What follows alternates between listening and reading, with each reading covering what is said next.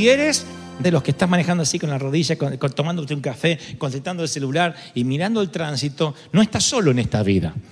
Hay alguien que lo hizo mucho antes que tú, y no estoy hablando necesariamente de tu esposa o de tu esposo, estoy hablando de Marta y no tu vecina, sino la Marta que aparece en las escrituras. Porque en el corazón de los hombres y las mujeres, a pesar de que vivimos a full, algunos hace muchos años sin parar, tenemos un anhelo de descansar, un anhelo de encontrar nuestro lugar en el mundo sin complicaciones, disfrutar de las cosas pequeñas de la vida, esas nimiedades que se nos van pasando por alto justamente a causa que no nos da tiempo de respirar, no tenemos tiempo de disfrutarla.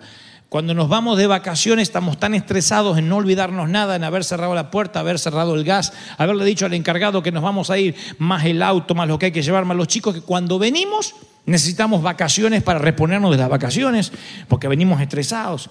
Y eso se suma un año en, que, en el cual no nos detenemos, donde los días a veces se hacen cortos para las demandas que tenemos, las cosas que tenemos que afrontar. Y entonces hay momentos que nuestro alma se empieza a agotar, nuestra batería empieza a estar baja y como Marta nos enfocamos en lo que no debiéramos. Esta Marta probablemente la escritura narra que probablemente haya sido la hermana mayor de sus dos hermanos María y Lázaro. En aquel entonces el rabí causaba un revuelo entre la élite religiosa por haber resucitado a Lázaro y estaba de visita en la casa justamente de Marta, María y Lázaro. Las escrituras no son, no son claras respecto a la cronología de estos sucesos, pero de igual modo había un estrecho vínculo entre Jesús y estos tres hermanos, María, Marta y Lázaro. Eran amigos. Cuando Jesús pasaba por ahí, siempre iba a Betania y se quedaba, pernoctaba con ellos, le hacían unos, eh, unas ricas comidas mexicanas, unas quesadillas de pobre, ¿no? Así que la Biblia dice en Juan 11:5 que Jesús amaba a Marta, a su hermana y a Lázaro. Y en la escena que nos compete en el rato de Lucas, hay una escena íntima en la que Jesús reprende en un momento a la ocupada Marta. No la reprende, la exhorta de modo tal que la quiere avergonzar. Al fin y al cabo es su amiga y la Biblia narra que la ama, como a su hermana María y como a su hermano Lázaro. Pero la- le dice, Marta, me parece que no te estás enfocando en lo que debieras. La exhorta con un cariño, con un aprecio, con un amor que solo un amigo, un padre puede hacer. Marta, conocen la historia, corría por la cocina, eh, no da abasto para lavar, no da abasto para traer las comidas, para los vasos, lo que se ensucia.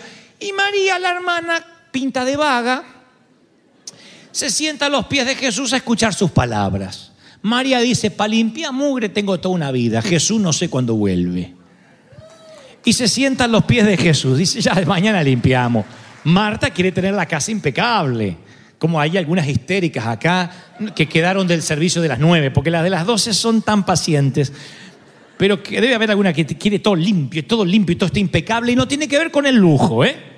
Porque mi mamá, como digo siempre, nunca tuvo lujo, nunca tuvimos lujo en casa y había un día que enceraba el piso y, andía- y uno tenía que andar así con unos patincitos, ¿cómo se llaman? Uno, ¿eh? O con médico, o con las medias, así, porque no quería que le arruinaran la encerada. Y lo cierto es que no venía nadie a visitarnos, nosotros éramos los que íbamos a disfrutar la encerada esa, y teníamos que andar así como si estuviéramos en el Vaticano. Y yo digo, ¿por qué? ¿Por qué? Y todo estaba limpio, impecable. Aparte, ni se nos ocurría que la sobremesa se extendiera con el cartón de la pizza ahí y los vasos. Vamos a ver tele y después juntamos. No. En casa había un comunicado militar. Nadie va a tele, nadie va al baño, nadie orina, nadie se levanta si esto no está todo levantado. Y teníamos que levantar y limpiar todo. Aprendan las madres de ahora a levantar todo impecable, lujoso. todo- ustedes podían visitarnos en casa de sorpresa cuando sea. Siempre la vieja mantenía todo, todo, todo impecable. Camas de, de extendidas, de irnos al colegio y dejar las camas así como que se pelearon dos perros. Ni loco. La cama tendida y aunque decía, llego tarde al colegio, levántese temprano, vaya y pida perdón en la dirección, pero la cama me la atiende, era más importante la cama que la educación. Y la atendíamos la cama. Yo vengo de eso. Los baños de antes, y ya, voy al mensaje, porque ahora me emocioné con esto. Los baños de antes, yo le voy a contar cómo era mi baño, mi baño donde yo pasé la infancia. era un inodoro y después había una, una regadera acá, una ducha, una ducha regadera, pero no hay abajo una bañera. Entonces cuando abría se mojaba todo el baño, el inodoro, todo, todo, porque era todo chiquitito. Entonces tenías que dejar, a veces dejábamos un chorrito chiquito para no tener que limpiar tanto. Te ponías abajo el chorrito así y te movías debajo del chorrito para bañarte. Y después ya antesito ni ensuciaste, ¿viste? Ahora, si querías un baño así, tipos este, gladiador romano, que te bañabas así, era salpicar paredes, azulejo, todo, y del baño no se salía antes de ponerte el calzón a limpiar. Y entonces estabas así limpiando, así te congelabas, te congelabas. Después te vestías así, salías y dejabas el baño limpito y venía el viejo a bañarse, que no quería entrar a un baño usado, tenía que estar limpio. Esa era mi vieja. No sé cómo se aguantó en el cajón ahí si no estaba higienizado el ataúd.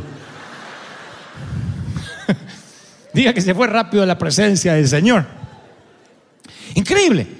Entonces, yo sé que hay muchas que tienen aquí y muchos que son como Marta. Y está bueno ser pulcros, ser este, mm, higiénicos, tener todas las, las, cualidades de alguien que le gusta trabajar, que la casa esté impecable, porque eso lo disfrutan los demás que conviven con esa persona. Pero cuando cualquier cosa que nos desenfoque de estar a los pies de Cristo, cualquier cosa que nos quite el enfoque de lo importante por una urgencia que se puede hacer mañana y que no es tan urgente si lo pensamos de manera técnica, es aquello que nos hará ganar una exhortación del Señor, como se la ganó Marta. Cuando Marta se quejó por la evidente discrepancia que había entre su diligencia, su trabajo y la, la relajación de María. Ahora, yo les conté cómo era Marta. ¿Se la imaginan a María? Acá capaz que algunas se identifican más ahora. María era, ay Jesús,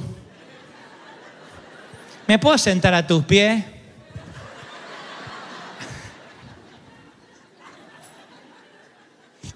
Y se desparrama ahí a los pies. Ah.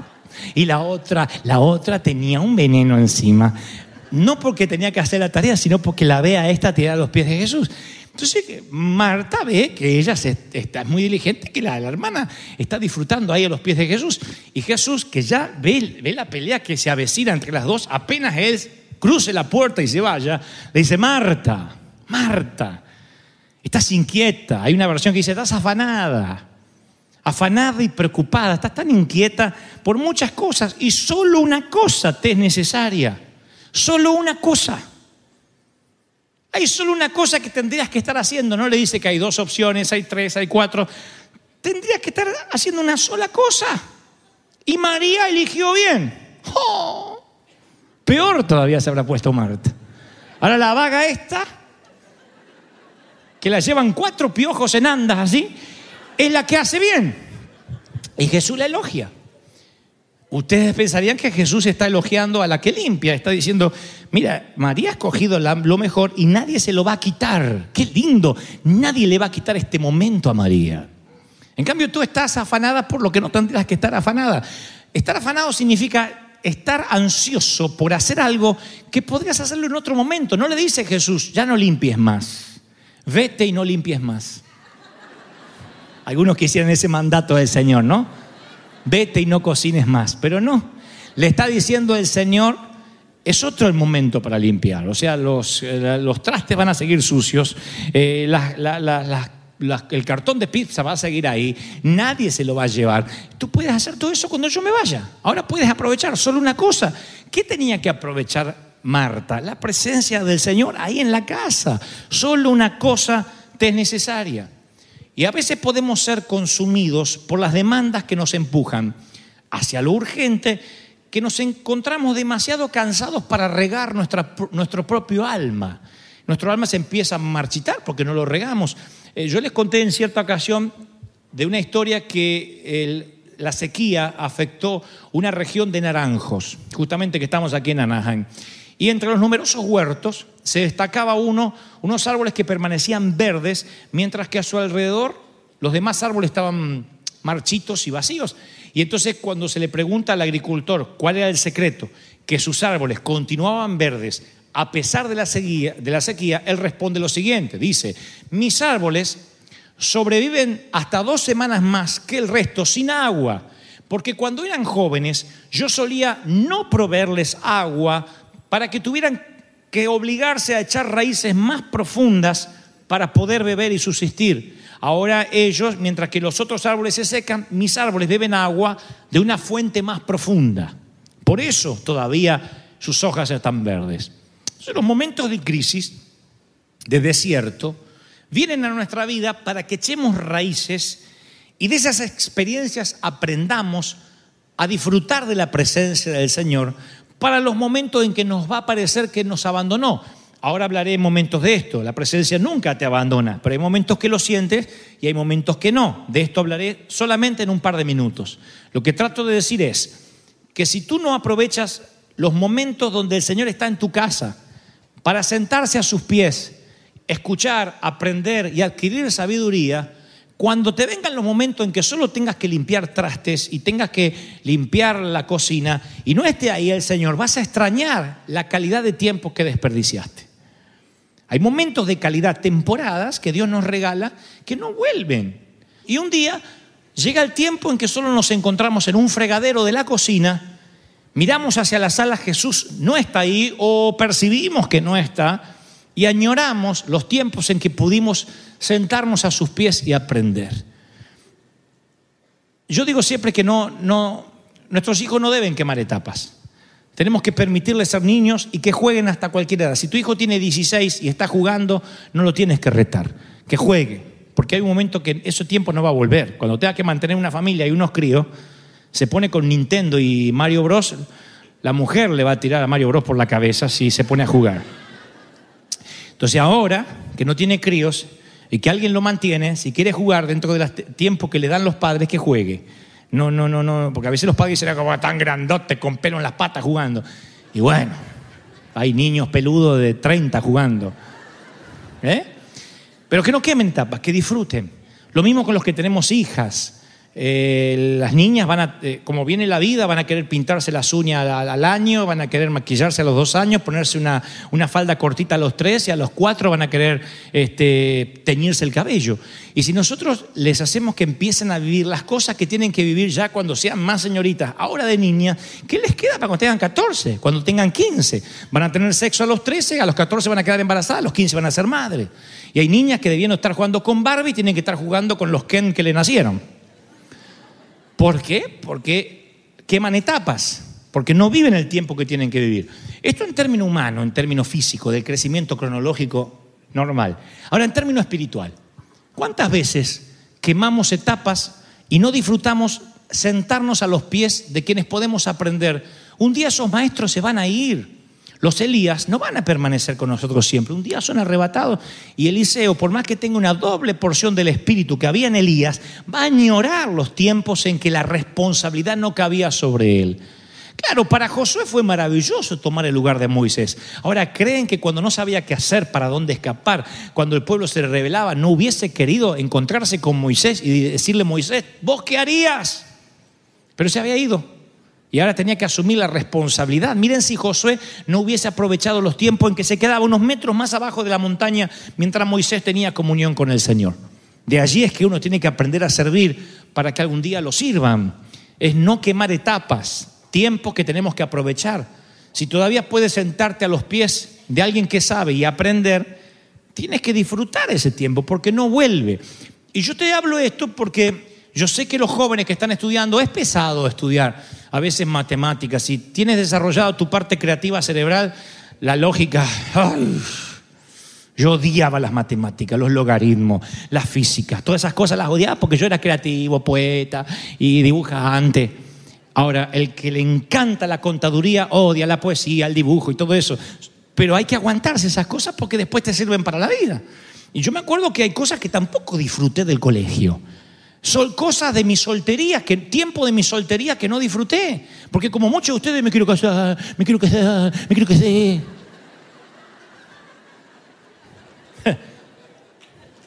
Me quiero casar, me quiero casar, me quiero casar. Después me quiero enviudar, me quiero enviudar. Y no, ya está casada. Y uno dice, sí, pero vos porque no tenés 40 años soltero. Y es una etapa maravillosa. Los 40 años de soltero puedes hacer cosas que no puedes hacer los 30. Porque uno tiene otra mentalidad. O, o, ustedes piensan igual que cuando tenían 20, cuando tenían 10, cuando tenían 15. ¿Verdad que uno piensa diferente? Cuando a mí me dicen, ¿cómo cambiaste tu forma de pensar? Y claro, soy un hombre que evoluciona. ¿Cómo voy a andar pensando lo mismo que a los 30? Yo no pienso lo mismo ni, que a los 40, yo fui cambiando. Mi forma de pensar, mi misericordia cambió, mi gracia cambió, mi sentido de la justicia cambió. ¿Por qué? Por experiencia, por cosas que he pasado. Entonces uno va mutando. Uno evoluciona o involuciona. ¿No? ¿Cómo evolucionamos? Cuando la presencia de Dios nos visita en casa, inmediatamente nos sentamos a sus pies. Esto en términos de la parábola o de la metáfora es cuando los momentos en que Dios nos visita hay que aprovechar estos momentos que tenemos en la iglesia, que no vuelven, eh, momentos que no regresan, son temporadas únicas, visitaciones del Espíritu. Pero a veces las demandas nos consumen, a veces eh, vienen las sequías y estamos tan absortos en las demandas que nos damos cuenta que cuando queremos beber de aguas profundas no hemos, no hemos eh, echado raíces que nos conecten esas aguas. Y entonces nos empezamos a secar. Y la presencia de Dios es un viaje que uno puede asumir para toda la vida. Y esto es lo que yo les dije que le iba a hablar en un par de minutos, que tiene que ver con sentir la presencia de Dios o no sentirla. Con esto de la parte sensorial, ¿la siento o no la siento? Imagínate un camino polvoriento, de, polvoriente, polvoriento, polvoriento, de Oriente Medio, eso quise decir.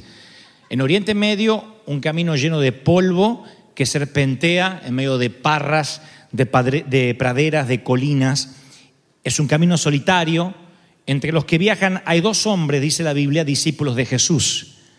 Dos hombres que habían estado creciendo a los pies de Cristo. Uno, la Biblia narra que se llama Cleofás, y el nombre del otro se perdió en la historia. La Biblia no da, no registra el nombre del otro. Uno es Cleofás y otro más, pero ambos son discípulos de Jesús. Ambos viajan desde la gran ciudad de Jerusalén, unos 11 eh, kilómetros, a un pequeño pueblito llamado Emaús. Esos 11 kilómetros eh, caminando lleva un poco más de dos horas, lo que hoy dura una buena película. Dos horas de duración, de camino. Estos dos hombres salieron de Jerusalén, van a Emaús, posiblemente a reponer, a llevar mercadería, por ahí se dedican, no sé, a vender algo y tienen que caminar esos 11 kilómetros. Metámonos despacio en la escena que encontramos en el capítulo 24 de Lucas. Estos dos hombres están atrapados en una conversación muy profunda, repasando todo lo que recientemente había sucedido en Jerusalén. Su líder, Jesús de Nazaret, un poderoso profeta en palabras, en hechos, fue entregado a los procónsules romanos y sentenciado a muerte, fue crucificado entre dos ladrones. Ambos muchachos, Cleofás y el otro, que van camino de Maús, esos 11 kilómetros, Van hablando de lo preocupados que están porque vieron los azotes, los golpes, la sangre, la agonía, la deshonra de la muerte de su líder. Las noticias resuenan en toda la ciudad, es lo que hablan todas las radios, están las portadas de todos los periódicos. Los hombres están abrumados por los acontecimientos, angustiados, deprimidos, eh, desalmados, desanimados. Y en el medio del camino polvoriento del Oriente Medio se les une un tercer hombre, crea una pequeña nube de polvo con sus pies, se mete en el medio de la caminata. Estos dos no reconocen al hombre que se le suma en la caminata. Es joven, barbudo, una israelita como ellos, luce como hebreo, y empieza a hablar. Se une a la conversación y pregunta, ¿puedo saber de qué discuten? Fíjense que es sarcástico, que es este tercer hombre que ustedes saben la historia, es nada menos que Jesús resucitado. Le dice, ¿Puedo saber de qué discuten? Así se mete en la plática, ¿no? Y Cleofás y el otro muchacho dice, ¿qué? ¿Eres el único en Jerusalén que no sabe lo que acaba de suceder? Debe ser peregrino. Tú tienes que ser un inmigrante, de aquí no eres.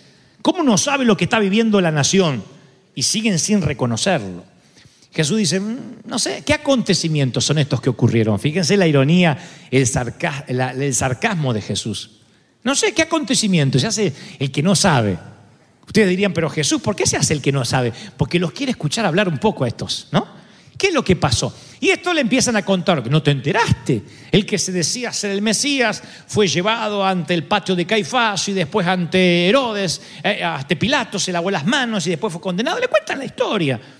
Y Jesús le dice, ¿y acaso Cristo no tenía que venir a sufrir, a pasar estas cosas para después entrar en su gloria?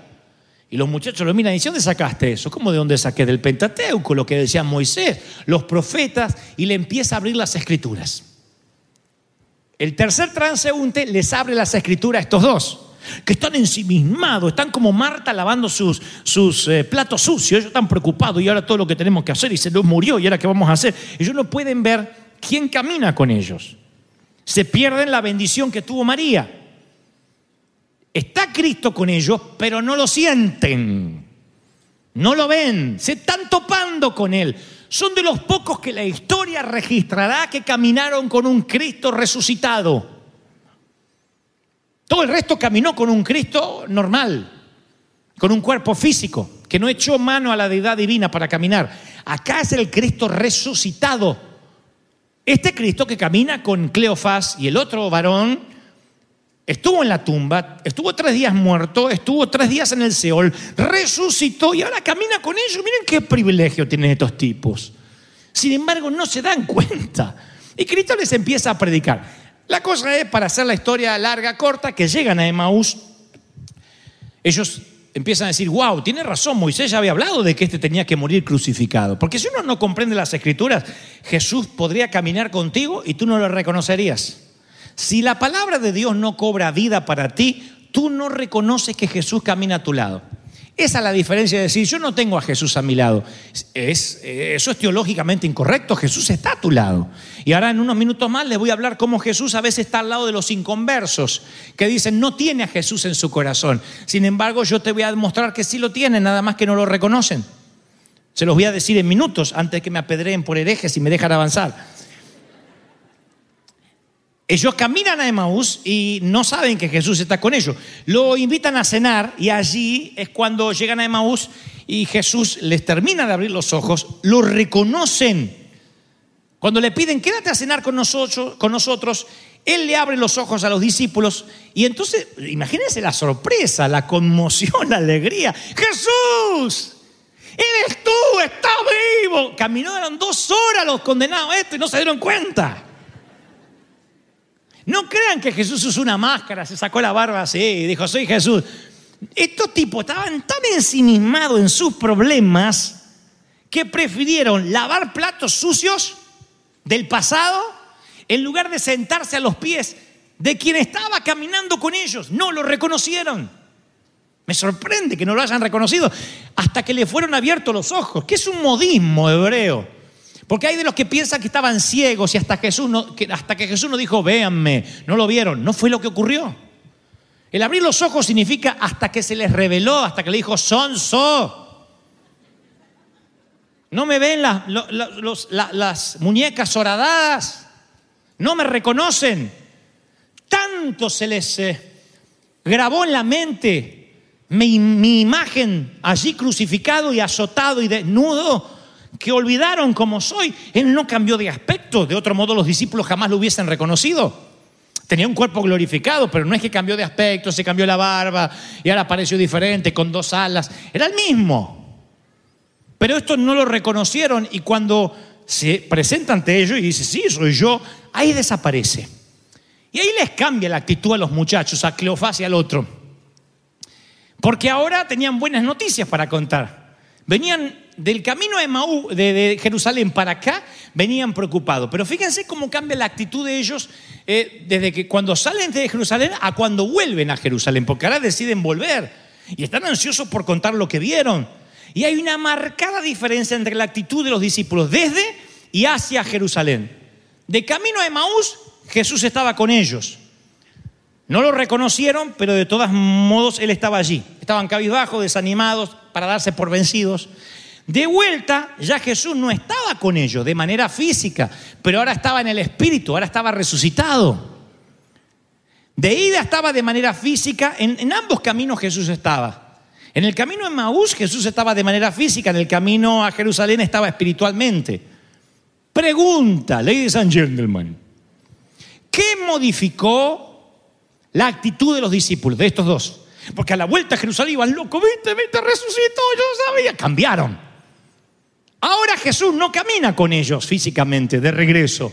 Sin embargo, están exultantes. De ida, Jesús camina con ellos y andan eh, con cara de bautizados en limón, cara de seis de la tarde. ¿Qué cambió la actitud? No te apures a responder porque dirás algo como, bueno, la presencia de Cristo cambió la actitud. No, porque la presencia de Cristo siempre estuvo con ellos. También de ida, Maús.